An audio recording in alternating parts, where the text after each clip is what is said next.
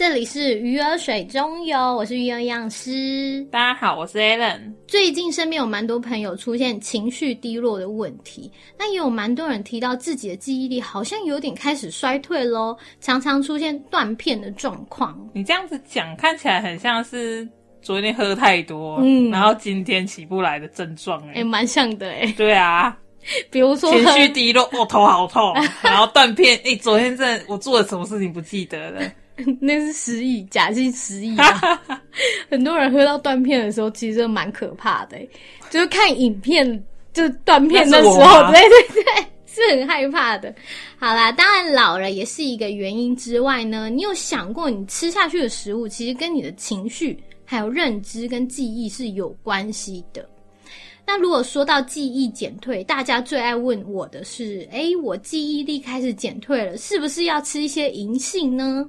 但其实卫福部啊有出来辟谣啦。那的确，他在早期的研究中是有发现，银杏是具有增加我们末梢血液循环的作用，所以呢，当时候被认为可能有助于我们的脑循环。但是啊，在国外的几项。大型的研究中，其实看不出银杏对于治疗失智症或者是提升我们的记忆力有明显的效果。所以呢，要养成好的生活习惯、饮食习惯，其实比你吃银杏还要有用啦。嗯嗯。那上一集有提过，就是希望大家呢可以拍照你的三餐，然后检视你是不是有饮食均衡，营养素是不是有足够。因为啊，其实你记忆力减退跟你平常的饮食是有关系的。那等一下我们就会聊到了。那希望呢，大家听完这一集呢，会有更有动力去改变现在的饮食习惯，然后你该为你的饮食负责任了。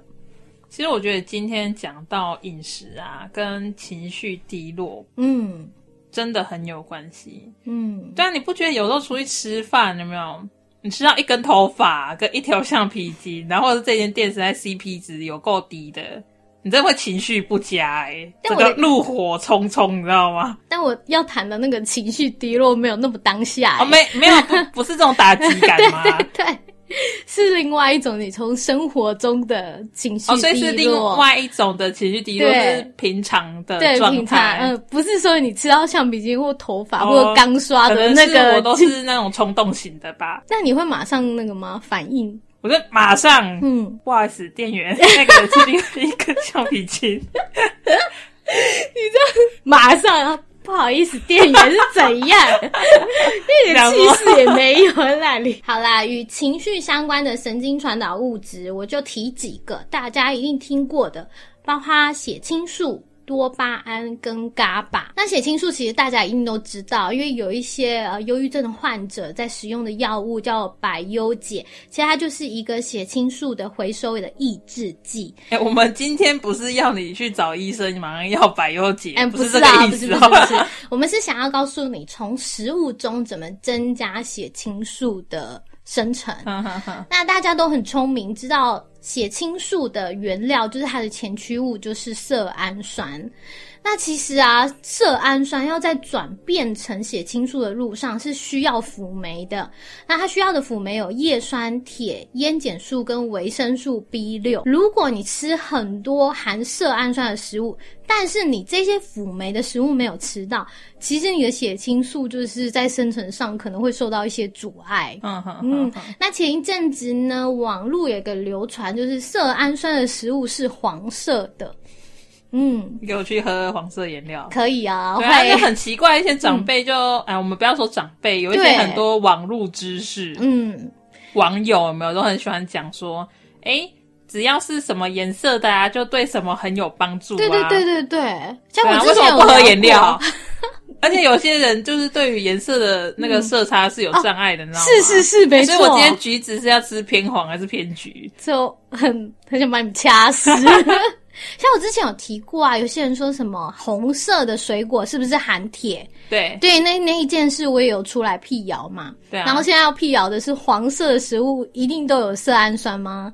答案是不一定啊。传言是因为色氨酸食物大家知道的就是香蕉。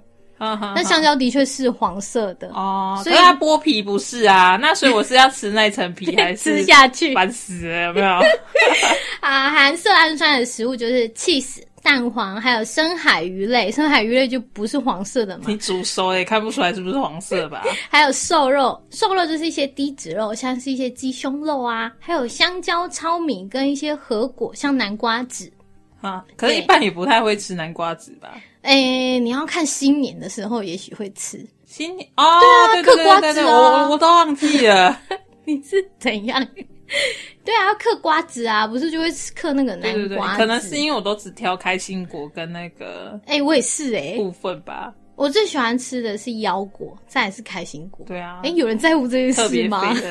那叶酸的食物呢，就是肝脏、深绿色的蔬菜跟豆类；烟碱素呢，就是尾鱼、比目鱼、牛肉、鸡肉、猪肉跟咖啡；还有维生素 B 六呢，都是一些动物性的蛋白质来源，像是肉类、鱼类，还有马铃薯、菠菜、香蕉跟若梨。那铁呢，就是一些红肉类。大家是可以用一个大方向记，就是多颜色最好。哦，好，就不用想那么多了，就是每个颜色都吃到，吃到，对，你就不用想说，哎，我这个要吃什么颜色，你就是每个都吃就对了。嗯，好，多巴胺的原料就是它的前驱物是酪氨酸或者是苯丙氨酸，那它的辅酶是需要叶酸、铁跟烟碱素的。那嘎巴呢，它就是一个抑制性的神经传导物质。我相信大家有听过啦，睡应该蛮多说嘎巴的吧？睡不好就吃嘎巴，对，可是好像没有用哎。嗯，多吃也不是这样，好吗？好，嘎巴的原料前驱物呢，就是脯氨酸。那它的辅酶呢是维生素 B 六跟锌。总归一句呢，其实啊，你补每一个的原料食物之外呢，你还要注意它的辅酶食物有什么，你才可以让你这一些。啊，会让你快乐的，会让你稳定的神经传导物质在生成上面不会受到阻碍，而不是单一食物一直吃、一直吃、一直吃。不是说你一天吃四根香蕉就会快乐。诶，这段话我等一下要截下来传给我妈。为什么？因为她就是会干这种事情的人。对，不知道为什么。我之前去上课的时候啊。哎，有营养师就跳出来说，他们在做营养喂教的时候遇到一些困难，就是很常看一些电视或是 YouTube 影片，然后不是会有一些标题，就是这些食物要吃健康食物，然后他们就超量摄取，就一直吃，一直对对对对，变成吃这个很好，嗯，然后就变成他会一直吃，一直吃，一直吃，然后你。又很难跟他教育 说，你这样吃太多了，对，他又会跟你讲说啊，假这波要紧呐，啊，或者说，哎，这不是很健康吗？健康不要紧，对对对对对对，所以就在讲你们这种人呐，所以认真听，我们真的蛮困扰的。好啦，总归一句就是，你快不快乐是需要吃出来的，饮食均衡好吗？哦，好。你是怎样？好，虽然大家最近就是会一直提到失智的人口增加，嗯，但是失智跟老化是不是不太一样啊？就是应该这样讲，因为失智是个。疾病跟症状嘛，嗯，就是你今天可能不一定会失智，嗯，但你一定都会老化。那很多人认为老了记忆力减退就是失智，其实不是哦，因为老化本身其实就会改变我们一些神经传导物质的生成，像是神经传导物质的合成变少，或者是神经传导物质的接受器变少，或是这个接受器的调节能力会改变等等的，都会让我们的记忆力有一些减退的状况。那这些神经传导物质的合成啊，其实跟你的营养状况是蛮有关系的。你的营养状况和你吃进去的东西是更有关系的，还有你的生活习惯跟饮食习惯都是息息相关的。那如果啊，你从中年开始，你有健康的饮食的形态，哎，不可以这样子讲吧？等下中年开始，我真的就中年才开，而我现在还年轻，到六十岁还很年轻。我现在说的是数据哦，是是他们做的。研究是从中年开始，但是我希望你们从现在开始，对对对对。好，我说的是研究数据啦，他是发现，如果中年开始有健康的饮食形态，然后这个健康的饮食形态里面呢，有维生素 B 群、抗氧化剂，还有一些不饱和的脂肪酸。如果你有吃好吃满，或者是有认真吃饭的话，其实对未来老了以后，你有比较好的认知功能。就是你会有比较好的记忆力跟认知功能，但是如果你的饮食是偏向高果糖，或是一些低 omega 三的饮食方式，就会有比较差的认知功能。所以你现在手上有含糖饮料吗？就是这跟你的记忆力衰退可能有关系哦。对啊，哎，记忆力衰退真的是一件很可怕的事情。很可怕。对啊，你借了十个人钱，你会不记得我借了多少钱给你？没关系，那十个人，那个五万，以后这个都要写欠条，知不知道？那十个人会记得，你知道吗？可他们不一定会还呐，我一定要记得啊。哦，重点在这有没有？你是说只借别人钱？对，借别人钱。这部分我也很不在乎，我就很在乎，最好别人忘记啊。我也是啊，如果可以的话，所以认知功能的，嗯，真的很重要，大家注意一点。真的，真的。那其实失智和我们的营养其实也蛮有相关性的啦。呃，正常老化的状况之下，有没有它有可能转变为失智的饮食形态？可能有哪些？其实，如果你常吃一些油炸的食物啊，其实油炸的食物里面含活性氧物质 ROS。这个呢，我在那个维生素 E 那一集有讲了，因为那一集的收听率有点差，所以大家要不要回去听一下？活性氧，活性氧，活性对活性氧物质，没错，听一下，听一下哈。它跟活性氧物质啊，还有过多的热量摄取跟脂肪的摄取，都会引起氧化的反应。那如果你是长期习惯吃一些高油脂的饮食、高反式脂肪的饮食，其实会增加罹患阿兹海默症的风险。增加，增加，而且是大大的增加。像有一些喜欢吃反式脂肪的人啊，他会会有人喜欢吃反式脂肪，会反式脂肪很好吃啊。就是你吃的一些饼干，就反式脂肪的，可是后面的饼干不是后面都写没有？但其实它不一定没有啊，它其实是它可能只是因为很微量，对微量它可以指标零，但是它不一定没有，它其实可能还是含有。喜欢吃反式脂肪的人，会比不吃的人罹患阿兹海默症的风险至少高出一倍哦。嗯，而且许多研究也发现啊，阿兹海默症跟氧化压力是息息相关的，所以有一些抗氧化的物质跟抗发炎的营养素就会被注意到。什么叫做氧化压力？哪一些叫氧化压？好，氧化压力呢，就是刚刚讲的那个活性氧物质里面有超氧化物、羟基自由基跟过氧化氢，这都是很强的一些氧化压力。会造成我们氧化压力的原因有非常非常多。那如果你的身体氧化压力过高的话，其实不止跟阿兹海默症有关系。其实，哎，在维生素 E 那一集我有讲到，它跟心血管疾病也是有关系的。嗯，那它其实跟一些呃，比如说器官受损啊，或是你身体的慢性发炎都是相关的。嗯所以这部分氧化压力，总归一句话来总结的话，就是你目前正在承受着。Ing 中，不管是阳光或者是不好的生活习惯、压力，其实都会造成氧化压力变高，然后我们会老化。氧化压力也是一个原因之一，嗯，这是无法避免的啦。哦，嗯，那有一些人是承受了氧化压力比较高的状况下的话，他真的会老化的比较快。嗯嗯，那这部分的话，维生素 C 跟维生素 E 那一集我都有讲到，这两个营养素是在抗氧化方面，呃，是维生素中是蛮杰出的。嗯哼，像维生素 E 呀。之前就有聊过维生素 E 的抗氧化压力，呃，能力非常好。建议啦，你要补充维生素 E，请从天然食物补充，会比补充剂好。哦，那为什么一定要从？因为摄取比较好，我就是剂量太多一点喝啊。对啊，你们这种人就很讨厌，好好吃饭很难吗？因为发现其实从天然食物的维生素 E。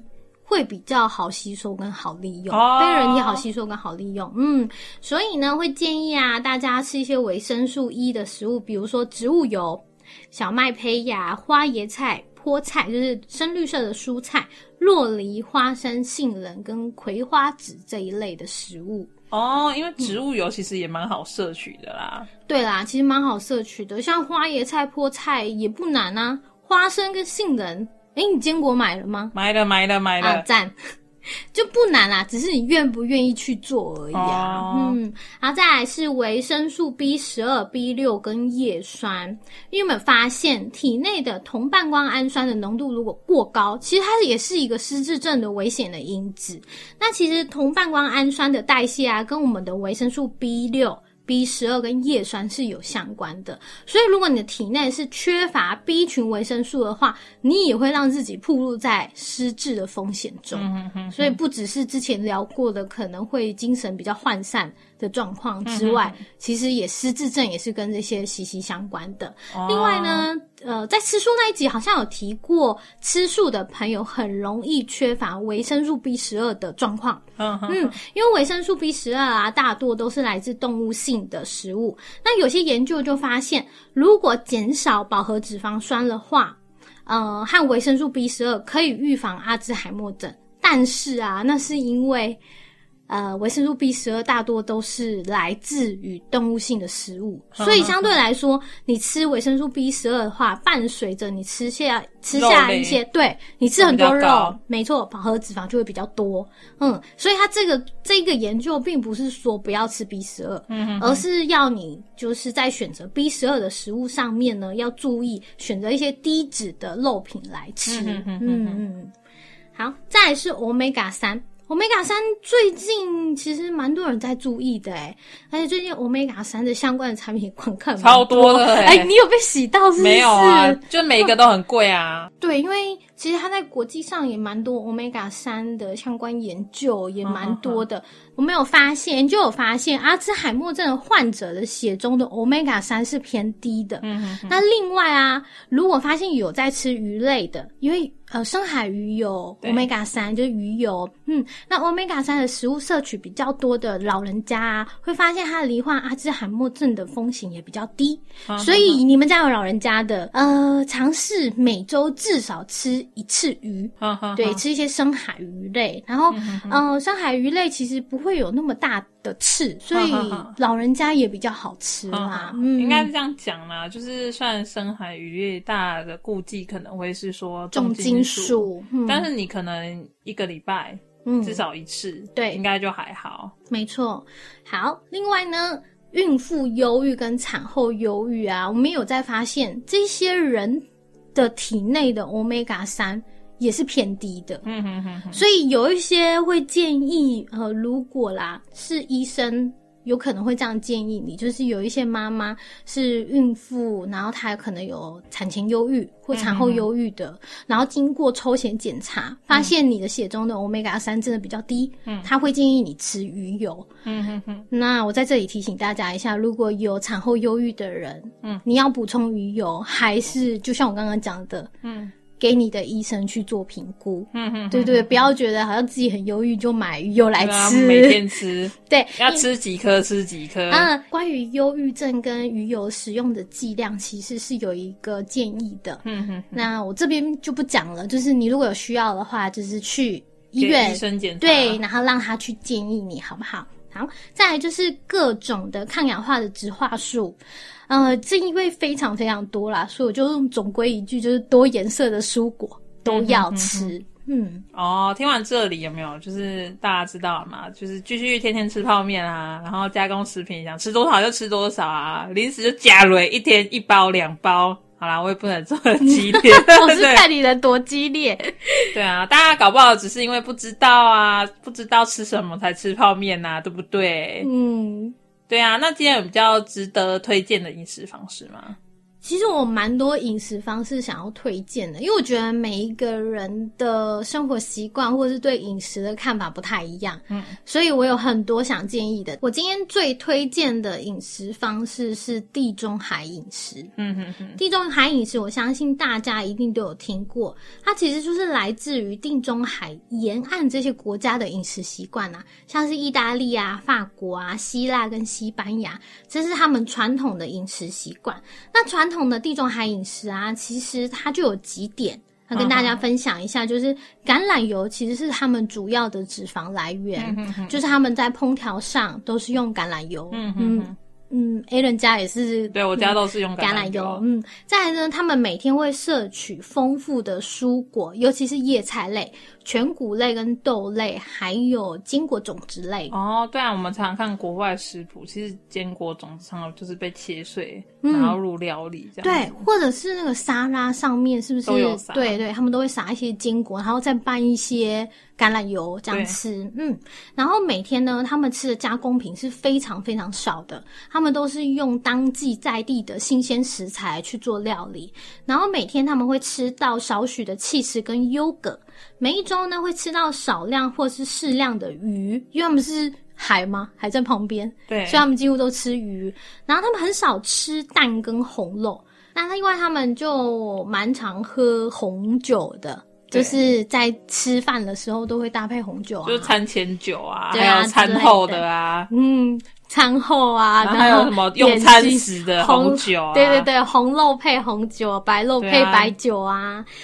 那在二零一零的地中海饮食的基金会，其实有公布一个最新的版本的地中海的饮食金字塔，因为我刚刚说到的。那几点可能大家都觉得听起来要实行起来好像有一点困难度，因为也只是说一个大方向而已。所以他们在二零一零呢就有提出一个呃，提供大家可以带入生活，直接来。直接做的就是不想要给你太多的借口。嗯，那我现在来跟大家讲一下，你们就可以笔记起来，或者是其实网络上也有相关，已经有人翻成中文的资料了。嗯，好，第一呢就是每餐，就是每一餐你应该吃到的。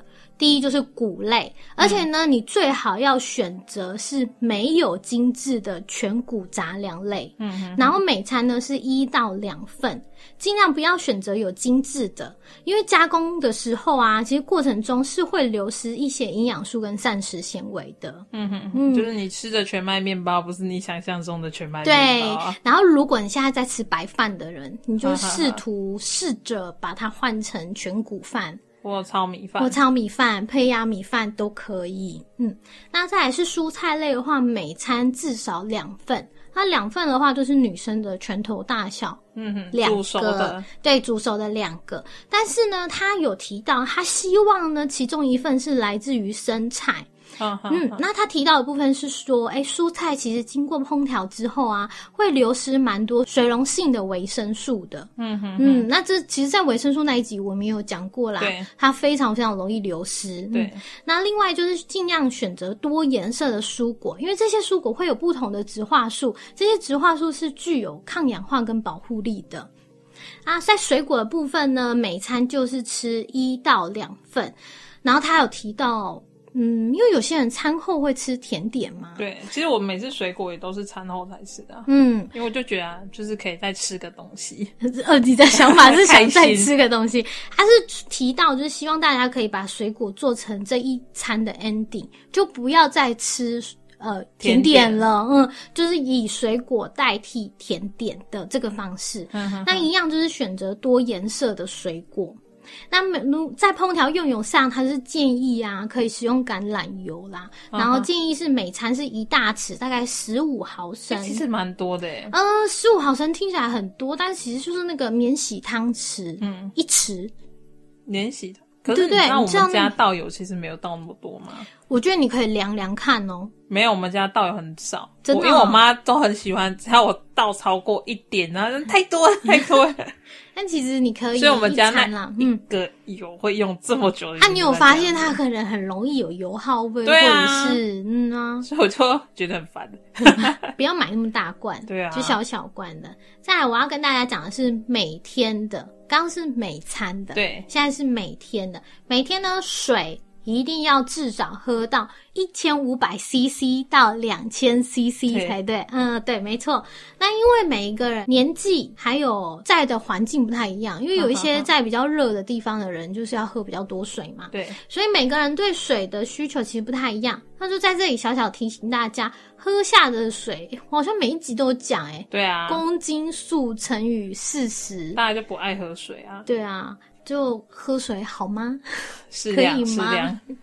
好，再来是乳制品呢，至少要吃到两份，然后选择一些低脂的优格、cheese 或是其其他的发酵乳之类的制品。其实我真的认真觉得低脂优格配上燕麦，嗯，燕麦，燕麦真的蛮好吃的。真的吗？我觉得比牛奶加燕麦好吃。可是这个天气吃优格很冷呢。对，对啊，夏天我可以天天吃，但这个天气我就会犹豫。因为牛奶是可以微波加热，但优格一加热菌都死光了。对，哎，会有人加热优格吗？热优格，哎，可是现在不是很多自己做优格吗？哎，它不是加热做的。我比较不建议自己做优格啦，因为其实你在外面买的优格，它可能是呃 Hacpp H A C C P 的工厂，其实他们在温度或者是在一些。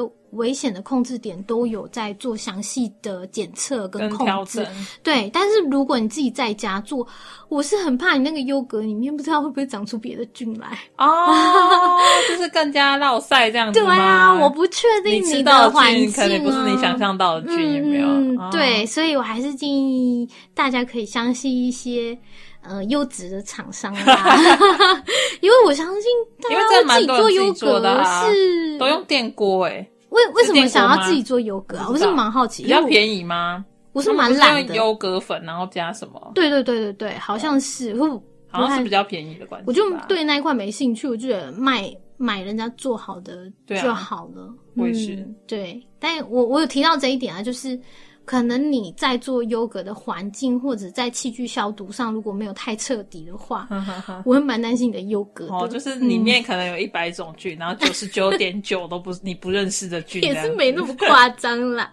另外，在菜肴中呢，其实可以增加新香料，像是一些大蒜或者是洋葱，或者是新香料蛮多的啊，就姜黄粉应该也算吧。嗯，因为这些新香料其实它可以增加我们菜肴的风味跟适口。性之外呢，它可以减少盐的使用量。嗯嗯，因为它会给菜有风味嘛，你就不用加那么多盐啦。嗯嗯嗯。那另外呢，橄榄油跟坚果种子。它们都是健康的油脂类、蛋白质跟维生素，还有矿物质的优良来源。所以呢，坚果种子也是要吃的哦。适量的食用一些橄榄或是坚果种子作为健康的零食。嗯，所以你会建议说一次半包的坚果吗？我不知道你的包是为什么我要这样子特别提出来，就是因为我妈就会这样。我跟她说，你整包这样子真的很蛮大包的，是多大包？半包都给我吃掉。然后我跟她说，你这样吃太多了。嗯。而且每天你知道吗？然后我就跟他这样真的不行。啊，你是最近买，然后你妈最近开始吃，她一直都这样，因为她真的很喜欢吃花生。哦，对，我不知道有些人可能就是跟我妈一样吧，哦，就是觉得那就是咸克牙，就是然后就吃着吃着，然后就半饱了。但花生其实十颗是一份呢。对啊，然后我又跟我妈讲说啊，你这样子吃太多了。她回我说什么？哎。就好油啊，又没关系，多吃一点减控啊。不行不行，油还是有啦。它虽然是好的油，我说你在喝油，知道吗？对对对对，的确，他的确是在喝。当然，它也是健康的油脂来源，但是我们就是每个东西都吃适量就好了。我永远都记得我们家之前有那个黑金刚花生的时候，我的确是在那里算十颗，然后我妈就在那里笑我，我说这叫是一份。然后我妈说：“没有人像你在那里吃花生的啦。”对啊，大家嫌克牙狂吃猛吃嗯。我我觉得那个可不可以要求就是？的确，你今天当零食，它的确可能会比你吃那些加工零食会好一点。没错，但就是不要常常，也不要就适量就好。对，适量就好啊。对啊，嗯，花生也是你买的嘛，我们当然不会阻止你每天喝油啦，就是希望你可以克制一下。对，真的，嗯嗯，哎，之前好像有厂商专门出就是一份的油脂类是多少的，就那种出小包小包。对对对对，其实你们可以。买那个，如果真的克制不住，你就买小包装的。就是它会当做随手的零食或怎样，我觉得还不错哎。其实我之前也吃过。呃，又是哎，无调味，无调味哦！我突然忘记提醒到无调味。对，无调味。蜂糖海盐就先不要。我我们可以接到无糖调味的坚果代言吗？我会蛮开心的。好，用餐中呢，其实可以适量的饮用一些葡萄酒或者是发酵的饮料。女性呢是每天一杯，男性是每天两杯。哎，我可以问一下红酒的保存吗？我开了不是就要赶快喝完？哎，这我也不太清楚哎。我们是不是有红酒达人可以教教我们？可以吗？嗯，红酒这我也不是很在行，我蛮会喝的，不太会开，蛮会喝。你这样一天一瓶好不好？那个已经超量了。哎，我先说一下，我是一个实行一天一杯红酒的人。对啊，可是你这样保存呢？有人就说那一瓶一开就要马上喝掉，所以我都不太敢开我们家的。我可以问问另外一个营养师，他是红酒达人。好。哎，我们说真的，有很多营养知识的出发点都是在于自己想要知道而已。就是他再是自己爱吃，对，想要怎样健康的吃。没错，不是不是真的想要学习什么知识点，完全是为了自己的食欲。吃一吃，说嗯，我是不是这种东西我可以有更健康的吃法？好，再来讲的是美洲。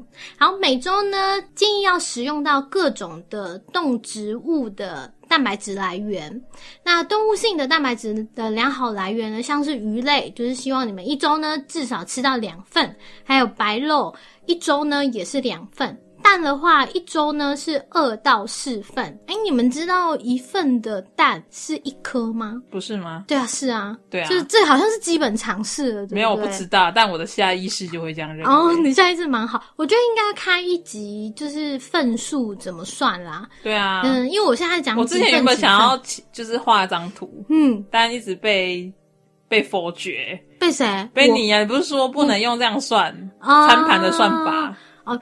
那是因为每一个人吃的热量不一样啊。如果你用一个餐盘盖刮一个老人、一个壮年的男性跟一个女性，当然它是一个好的出发点，就是说大概是用这个方式来摄取食物。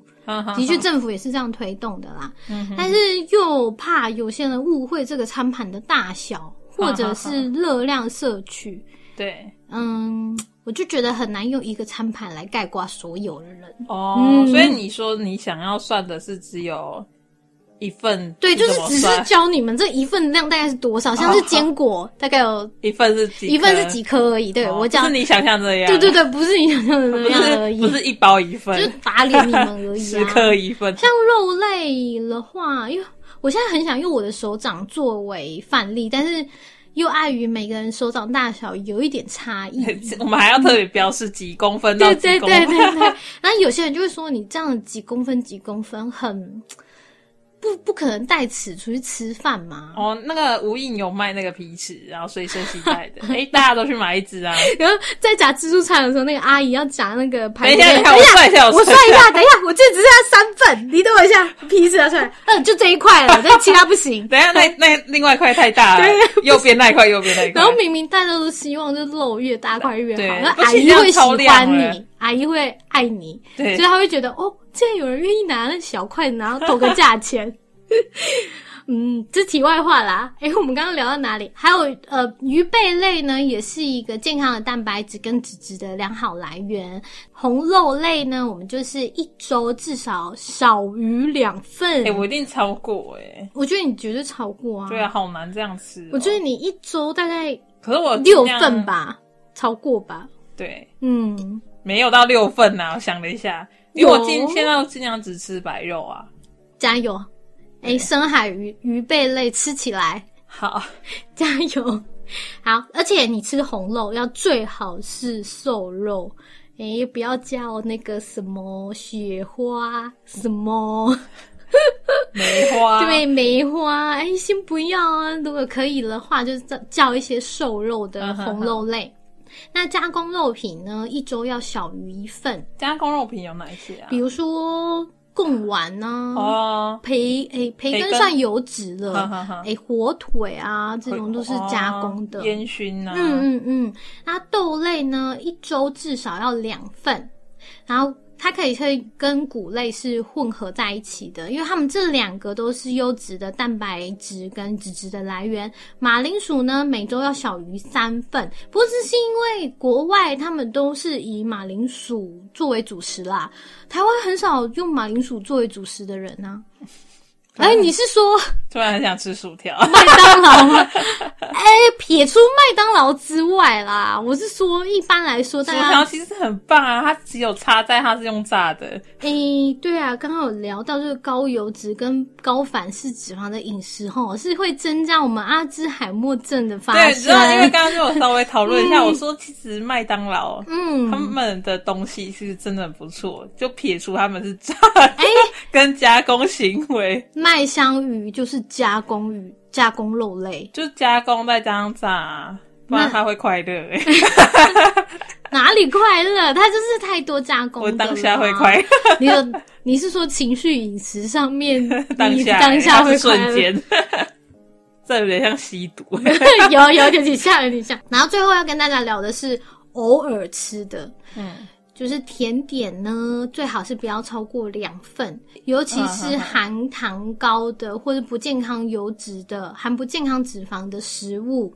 所以尽量建议大家减少食用糖、甜点、饮料这一块，留到特殊的场合吃，比如说你生日，或者是你说不超过两份，偶尔吃是这样子，就是尽量。你你知道为什么没有把为什么地中海饮食没有把它列在哪一个州、哪一个天、哪一个？对，因为他希望你就都不要吃。所以他就列了一个偶尔吃，然后我就很纠结，大概放在哪里？所以我自己把它丢了一个选项，就是他就是偶尔吃，就是记得都不要吃，生日再吃，庆祝再吃，这样就很少吃，嗯，就是少吃少吃啦。他刚刚有提到的含糖饮料，我相信大家都做不到啦。尤其是天气冷啊，现在叫什么奶茶？对啊，配牛奶啊啊！姜母茶糖都放超多，一种幸福叫做叫做吃高糖饮食，对，爽。嗯。不过，就是今天我们讲了这么多，有没有？嗯，就是那些有海鲜过敏或豆类过敏，你不要勉强，哎，对对，硬要吃哦。哎，选择食物也是一个蛮重要的啦。最后，地中海饮食它其实有提到呢，希望大家可以跟家人或朋友一起下厨吃食物的时候，是坐在桌子围在一起分享食物。我觉得这可能会提到这个原因，是因为很多人都配手机。不是啊，因为其实我。蛮建议每个家庭都要有一个餐桌啊，对啊，对，其实因为我们家就没有，你知道吗？不然我们的吃饭习惯就是在客厅配电视，对，然后再来就是桌子上，就因为。客厅一般桌子都蛮低的，所以你要夹什么的话，其实我觉得就比较没有那种会认真吃饭的感觉。哦，就有点麻烦了。对啊，因为我本身其实真的不太喜欢在客厅吃饭。哦，真的，因为我身高比较高，嗯，听起来蛮讨厌，讨厌弯腰，所以我不太喜欢在客厅吃饭。嗯，我们家是有一个餐桌啦，那我们家认真吃饭就是年夜饭那一天，我觉得我们家是真的不能配电视的，就是那个年夜饭从头。头到尾只有配一些轻松的音乐，然后家人一起聊天，一起吃。对啊，其实这样吃下来。大家对于在吃食物的那个心情啊，或者是你在选食物，或者是在认真吃食物这个状态，也是会比较会比较认真啊。所以我觉得有一张好的餐桌跟一张好的椅子，也会比较容易让你认真吃饭。对，真的。但不要嫌自己妈妈今天做的偏咸或偏淡，好吗？那是我会做的事。大姐，你好像打戏，真的。我常会跟我妈说：“哎，你不爱煮啊？有点太……哎，我妈怎么会这样？她会说：不然就你自己煮啊。可我煮的东西也常常被我妈嫌没有滋味。互相伤害。对对对，像我昨天早上，营养师的角度，哎，要少油少盐。对我那天早上做番茄意大利面，对对，然后正常来说应该是番茄肉酱意大利面，但是我没有放肉，所以是舒适版的番茄意大利面。好不快乐啊！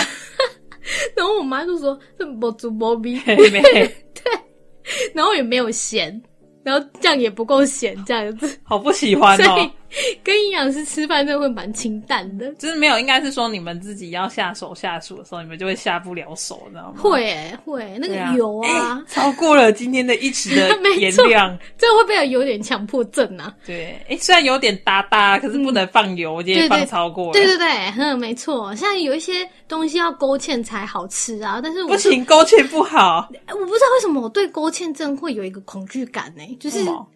我我每次看到勾芡的食物，就是脑海就觉得，哎，不行吃这样。这东西一定有一点问题。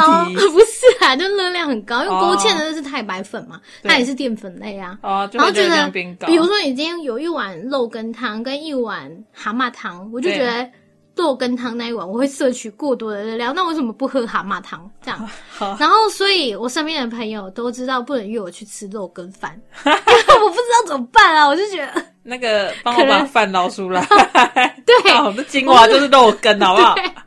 就是这样，嗯，不知道为什么，这是一个无解之谜啊。好，再来就是记得啊，在挑选食物上面，我们尽量用新鲜当季的、最少加工的，还有对生态是友善的产品。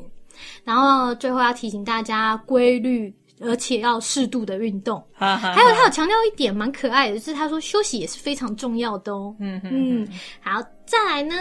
嗯，原本今天也想要聊一下延伸的心智饮食啊，心智饮食就是地中海饮食这样上 dash 饮食，但是我觉得一集中讲太多饮食，怕会大家混乱，嗯就听到最后可能中间去忙个什么，然后未来已经变成别的饮食了，对。对，所以今天就聊到这里了。那之后我也想跟大家聊聊正念饮食，哦，又不一样哦。对，不太一样。几百个，就是有很多饮食方式，但是它都是正向的。那你们可以借由听过之后来判断说，哎，哪一个是适合自己的，方便度比较高的，执行起来比较简单轻松的，来改变你，来来改变你的饮食习惯了。嗯，我还蛮正能量的吧？啊，好好超级哦。好，今天就聊到这里了，就跟大家说再见喽，拜拜。